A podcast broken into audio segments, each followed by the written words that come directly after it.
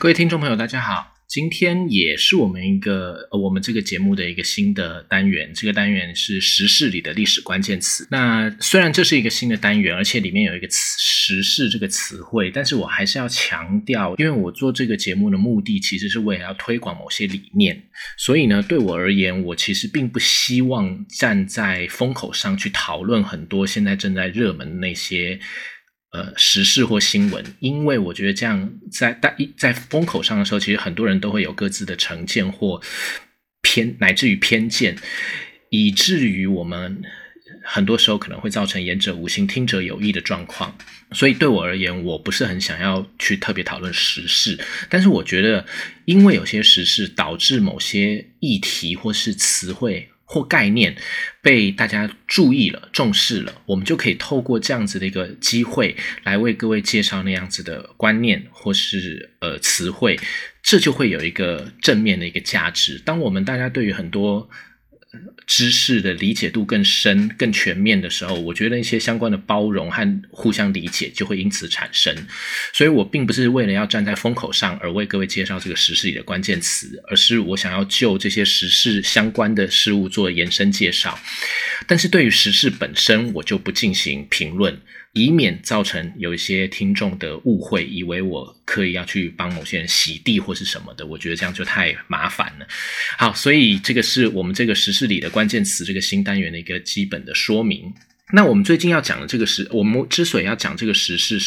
然后题目又是双边关系是怎么来的呢？是因为各位应该都知道，最近的呃前前不久，美国的卫生部长 Azar Alex Azar 来到台湾，那这个事件被说成是中华民国跟美国断交之后层级最高的访台的。内阁官员，这个是一个事实，没有错。顺便也要讲啊，就是我刚刚说中华民国与美国断交后，这个说法才是正确的用法，因为当时跟美国拥有外交关系的是一个。被美国承认合法代表中国的那个中华民国，而不是台湾。就所以单就外交来说，我们要讲的应该是中美断交，而不是台美断交。因为当时的美国承认的就是我刚刚所说的被美国承认合法代表中国的那个中华民国。好，那这个时事，Alex Azar 来台湾的这个时事，他还发生一个小花絮。这个花絮就是他疑似在第一次提到感谢蔡英文总统邀请的时候，把 President 菜讲成了 presidency，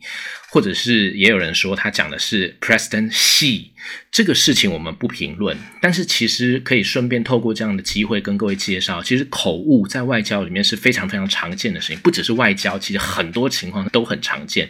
譬如说，光光我自己上次在琉球那一讲里面，我也把铜锣湾那个 Causeway Bay 念成了 Causeway Way，各位可以回去听一看。当时我就很直觉就这样子念了，可是其实是错了，因为铜锣湾应该是 Causeway Bay。所以其实口误是很正常、很难免的事情，一点都不奇怪，不需要把它扩大解释。当然，你可能会说，在外交上讲错话应该是很严重的啊，会增加其他国家的反感啊，什么之类的这样子的感受。这样子的评论不能说是没有道理的，但不是每次都一定会产生相同的结果。各位可以先回忆在。我们的历史关键词先修课档案那一讲里面讲到的叶公超讲那个 public charge 那个词被华侨媒体翻译成公敌这个例子，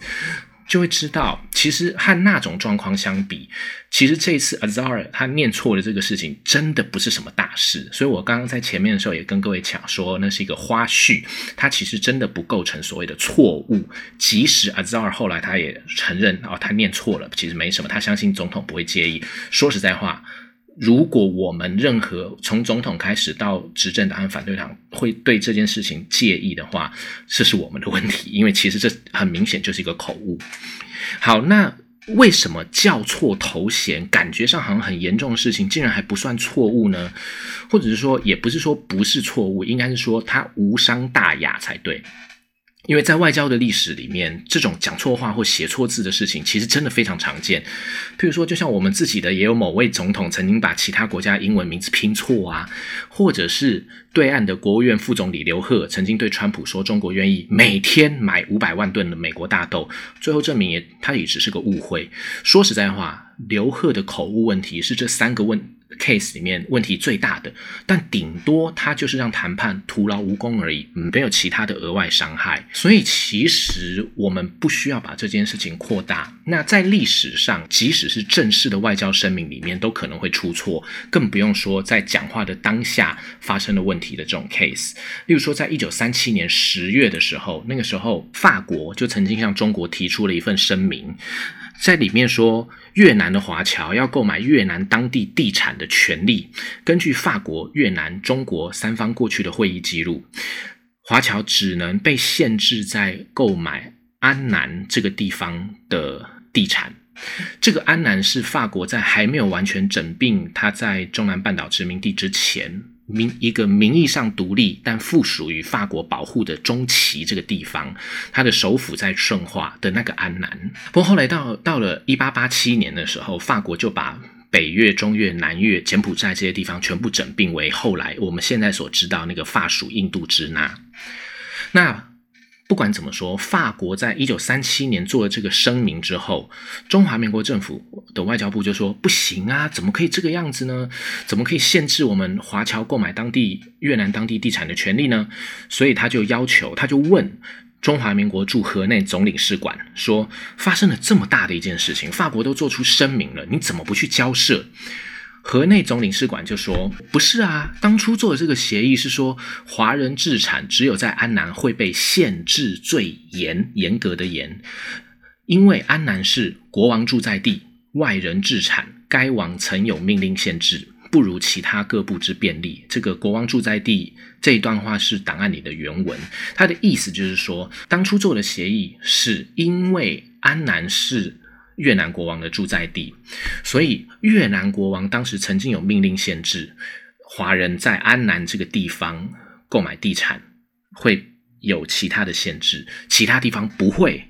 所以法国说华人置产被限制在安南一处。这应该是法国人搞错了，没有这样子的状况。那现在当时啦，在安南的华侨土地权几乎早就没有问题的，就他原文是说，事实上事已告一段落，所以事事实上在当地根本没有发生什什么问题，所以这个声明其实就是法国人搞错了而已，其实没什么好需要去交涉的。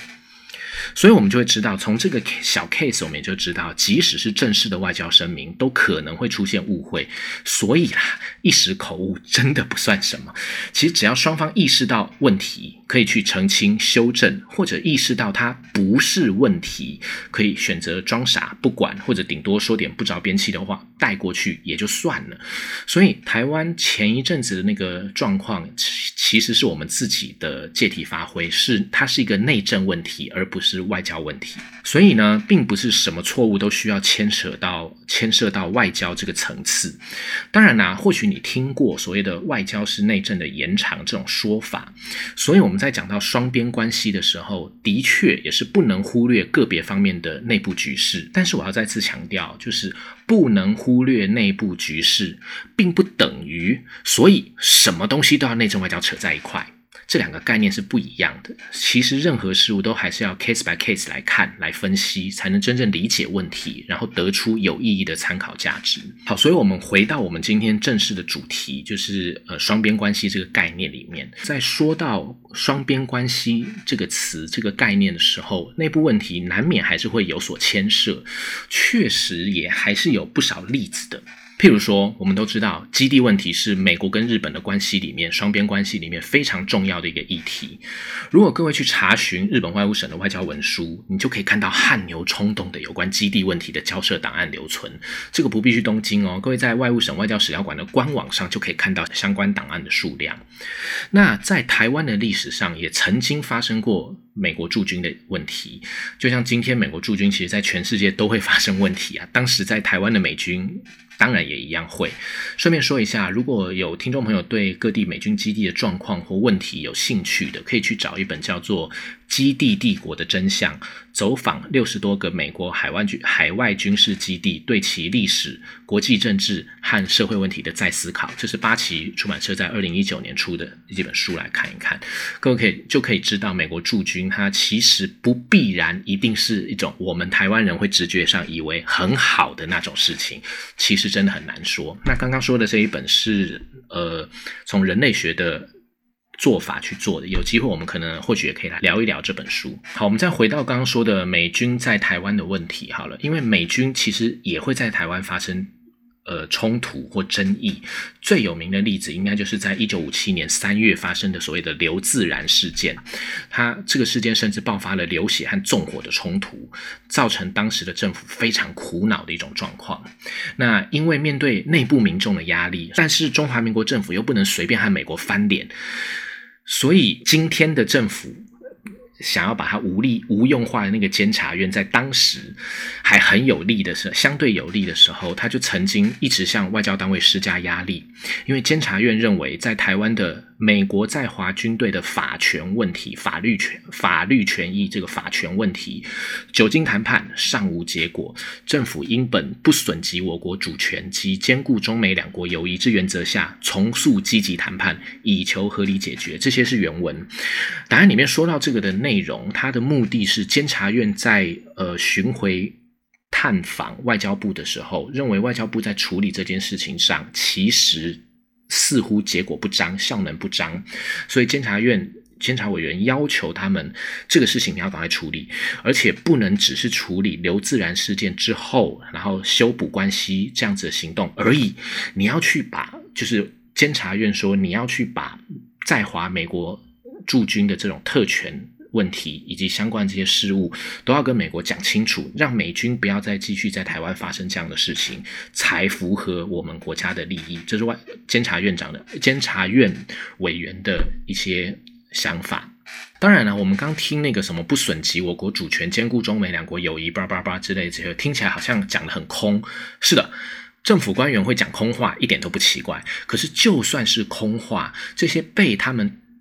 点到的针对到这些对象。和议题就会一定程度上造成外交部官员的压力，这些压力就会存在。所以当压力存在之后，外交部就必须要去针对这些事情跟美国去进行交涉。刘自然事件这个事情以后我们还可以再来谈一谈。今天今天我们就只是要说到双边关系这个概念问题就好。所以，我们从刚刚这些简单的介介绍，我们就会知道，所谓的双边关系通常会让我们觉得好像两边交情好就可以了，其他关国家管不着。但其实不是。是这个样子的，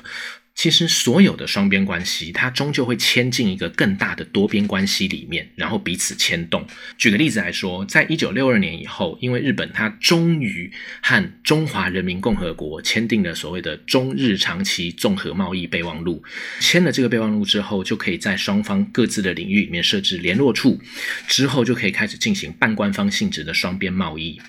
这个在日本的历史上叫做 LT 贸易。啊，刚刚所所说的这个中于这个概念，还有为什么会叫它中于，还有什么叫做 LT 贸易，这个以后我们一定会找机会跟各位介绍。那总之，在签了这个备忘录，开始了 LT 贸易之后，因为日本和中华人民共和国的关系越来越亲近了，这时候中华民国就开始担心会被日本抛弃了，所以呢，后来就让日本的前首相吉田茂发表了所谓的吉田书简。就是书简，就是信件的那个意思。吉田书简作为日本向中华民国台湾保证它不会变心的一份文件，这个吉田书简其实在历史上至少有两个啦，不过也是以后再跟各位介绍到的内容。今天我们不说。总之就是在一九六三年的时候，因为日本和中华人民共和国之间的双边关系有所进展，就导致了日本和中华民国的双边关系可能会因此退步。所以为了加强日本和中华民国之间的双边关系，最后就以日本提出吉田书解、书简这样子的形式来作为保证，作为一个维持或强化、巩固中华民国和日本关系的一个工具。可是啊，其实就像结婚也一样有证书，但是感情不好还是一样，终究是会离婚的一样，有没有文件都不能当做保障。中华民国最后还是即使有了吉田书简，仍旧很害怕日本变心，所以一直疑神疑鬼啊。当然啊，其实我们现在从后见之明回去看，也不能讲说中华民国是疑神疑鬼啦，因为日本其实真的一直比较喜欢中华人民共和国。不过这个细节以后我们再说。因为台中华民国很怕日本变心，一直疑神疑鬼，所以遇到什么风吹草动，中华民国。就会很担心，所以呢，在一九六四年四月底的时候，那中华民国听说英国外相 Butler。他预备在五月一号访问日本。那英国这个国家是第一个承认中华人民共和国的欧洲国家，也是美国、英国、法国这三个联合国常任理事国里面第一个抛弃中华民国的。在一九五零年的六一月六号。中华人民共和国建国才刚满三个月多一点点，英国就承认中华人民共和国了。所以对中华民国而言，英国这个背骨仔如果去带坏日本，那还得了啊！所以中华民国的外交部就赶紧发电报到中华民国驻日大使馆，说要大使馆赶快去约见日本外务省的高层负责人。那找他们干嘛呢？是要跟日本说下面几件事。第一个就是台湾的归属已经是英国他自己也有参加的开罗宣言里面就明确写了的哦，所以他们英国就算到了日本，如果继续讲什么台湾地位是属于谁什么之类这些废话，你日本千万不要跟他讨论哦。当然啦，开罗宣言还有诸如呃台湾地位未定论这些内容，以后我也会找机会为各位介绍。那第二点就是中华民国在联合国里面的中国代表权，希望日本。如果万一和英国这个背骨仔谈到的时候，一定要明确表态支持中华民国，最好啦，还能顺便叫英国要乖乖的听从 follow 美国的政策，给予在台湾的中华民国一定程度的支持。第三个要求日本人跟英国说的就是，之前日本都有告诉中华民国说，法国总理和法国外交部长访问日本的时候。日本跟法国之间谈了些什么？这些日本都有告诉中华民国，中华民国说这样很棒，很乖，所以这次也一样哦。如果等英国回去了之后，要记得把你们日本跟英国谈过些什么都要告诉我们哦。这样子，这三件中华民国外交部要求中华民国驻日大使馆去跟外务省交涉，希望外务省希望日本能够做到的事情，我们就就。就可以看到，从这个例子里面，我们就可以看到，所谓的双边关系其实是多边关系里面的一个组成单位。如果单纯只研究双边关系，其实不太能够真正深入的认识关系变化的全貌。所以，从国际关系史的角度来说，研究双边关系的目的。当然啦，也是为了刚刚所说的，就是想要更好的去理解两个国家之间的外交往来有哪些行动或趋势。但国际关系史其实也因为意识到了之前在国际关系史那个单元里面所跟各位介绍到的，我们必须要扩大视野，才能够更深刻的认识历史内涵。而过去的视角太过狭隘的这种自我缺失，也是国际关系史学们理解到、意识到的。所以。国际关系史会努力的在进行双边关系的研究的时候，至少尝试性的去搜寻其他势力或其他国家的史料，来作为检视双边关系的变化有没有受到其他的双边或是多边关系影响的一种参考内容。那这种尝试其实也是以后我们能够在聊到，如果譬如说区域史。国际史这些学科的时候的那个重要的基础，不过这些就等以后我们再看决定要不要拿拿出来跟各位聊一聊。毕竟那些是真的比较学术一点，一般大众可能会觉得无聊。另一方面，就是在探讨双边关系的时候，我们也不能只看当下的发展，我们还要往前回溯，才能够看出那个变迁的历程和趋势。例如我们刚刚就举到的那个例子里面，因为有了吉田书简，所以中华民国就三不五时拿出来献宝。做那种我们现在所谓的大内宣的那种工具，也才能让民众好像都觉得日本很挺中华民国。可是其实中华民国政府自己是很害怕的，尤其是当中华民国政府听说日本外相大平正方曾经在参议院的外务委员会里面说到。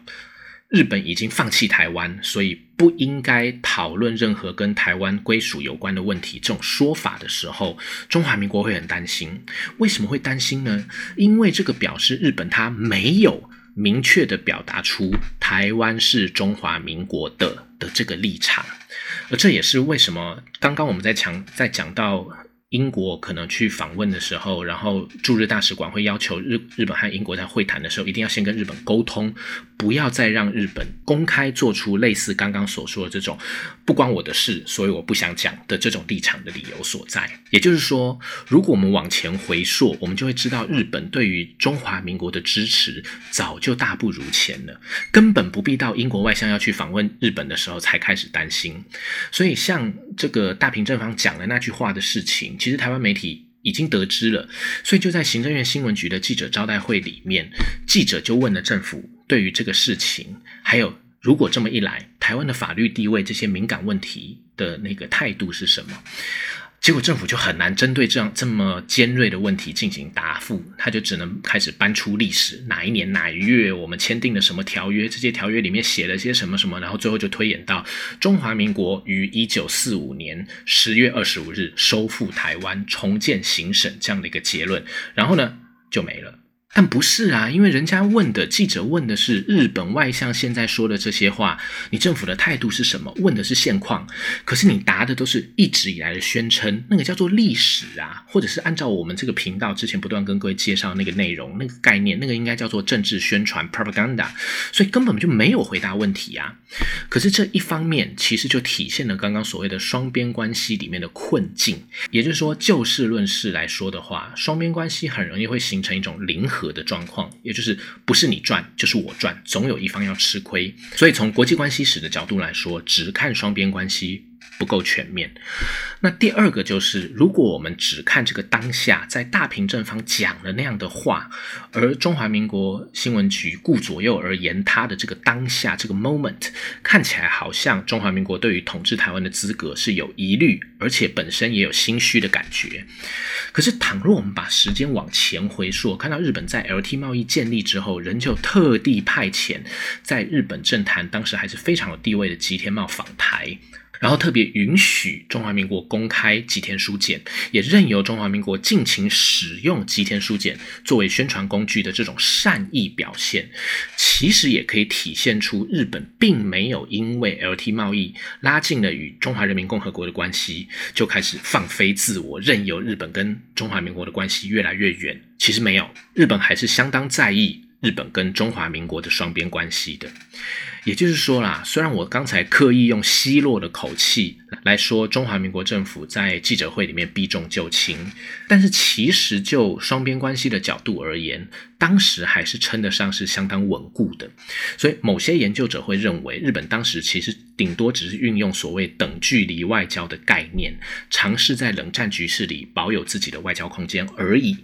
那当然啊，这个部分是所谓的历史解释的一部分，没有谁对谁错的问题。可是至少可以让我们知道，在探讨双边关系的这个概念的时候，不能只看发生问题的当下，还必须往前回溯，才能比较准确的认识整个发展脉络。所以，总之。我们今天讲的这个双边关系的主题，主要是想要借着这阵前阵子 Azar 来到台湾，很多人觉得好像台湾和美国的双边关系有了很大进展的时候，在这个 moment，我们透过档案和学理，和大家介绍一下双边关系这个词汇在国际关系史这个领域里面的意义所在。还是要跟各位强调，每个学科都有自己的一套认识和解释问题的方法。今天在这单元里面讲的，也只是国际关系史。它是特别是我自己我本人的一些心得而已。我们这个频道其实最重要目的是希望扩展大家看待事物的视野，而不是要去强调谁比谁好，什么领域比什么领域更厉害或权威。而认识双边关系，尤其在有关现实状况的，其实国际关系领域有更多的学理和论述依据，也是很值得我们参考的。所以各位如果有兴趣，也可以去听听一些国际关系学者对 Azar 来台湾的看法，相信也会有很多收。我们今天在讲这个主题，只是想透过这次的机会跟各位